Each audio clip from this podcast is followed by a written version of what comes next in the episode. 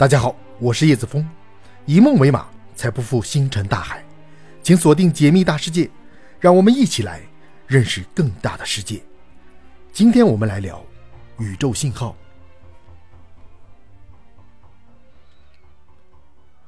无论是哈勃还是韦伯太空望远镜，都能拍摄到极为震撼的宇宙照片，让我们窥见到宇宙的壮美。但要在宇宙中寻找外星文明，通过这些光学望远镜。是远远不够的，因为它们的分辨率有限，无法看清遥远宇宙中的外星世界。从人类文明的自身发展来看，智慧文明应该都能用无线电波进行通信。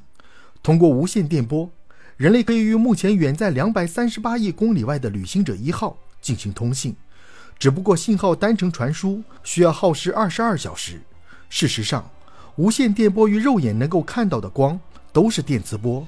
它们都能在真空中以光速传播，无线电波可以穿过星际气体云，到达非常遥远的地方。所以，通过搜寻宇宙中的无线电信号，有望找到地外文明。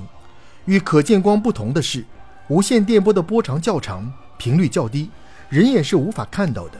为了探测宇宙中传到地球的无线电波，只能通过射电望远镜进行观测。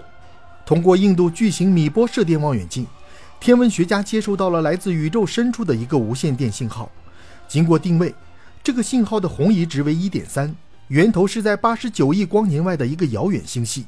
那么，这个无线电信号会不会是外星文明发出的呢？我们该不该回复呢？分析表明，该信号分值通道的频率为六百二十兆赫兹，这在无线电波中属于特高频，通常用于无线电话通信、无线网络和广播电视。倘若可以排除宇宙现象产生的信号，那确实是一项极为重大的发现。不过，天文学家并不认为这是外星文明发出的。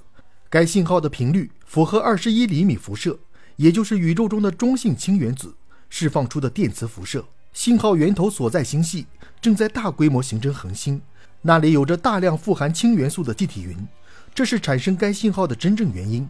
一光年。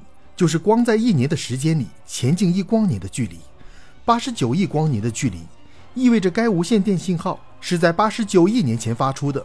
那时宇宙的年龄只有四十九亿年。在早期宇宙的星系中，气体云通常比较丰富，可以产生大量的无线电信号。对于如此遥远的距离，即便真的是智慧文明发出来的信号，人类最多也只能接收，而没有能力回复。无线电波在太空中传播。随着距离变远，信号强度会快速衰减。要是信号传播到八十九亿光年外还不衰减为背景噪音，需要功率极高的信号发射器，这起码是三型文明，也就是星系级文明才能办到的事情。我们目前的文明等级还不到一型文明，距离三型文明可能还有几万年甚至几十万年的差距。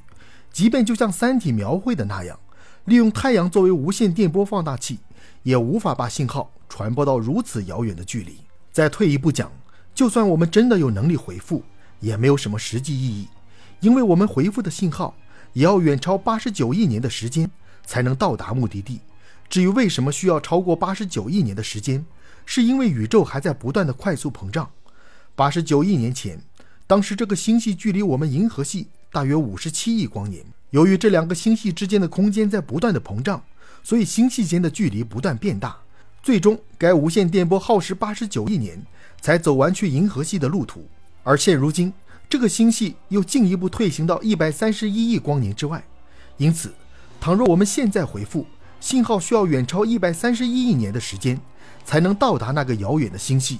宇宙就是这么大到不可思议，巨大的空间让星系际的通信变得几乎不可能。尽管困难重重，但天文学家没有放弃搜寻地外生命和文明。仍有诸多科研项目正在进行，例如霍金生前主导的突破聆听计划，以及全世界最大的单口径射电望远镜——中国天眼 FAST，都希望能在宇宙中发现外星文明的蛛丝马迹。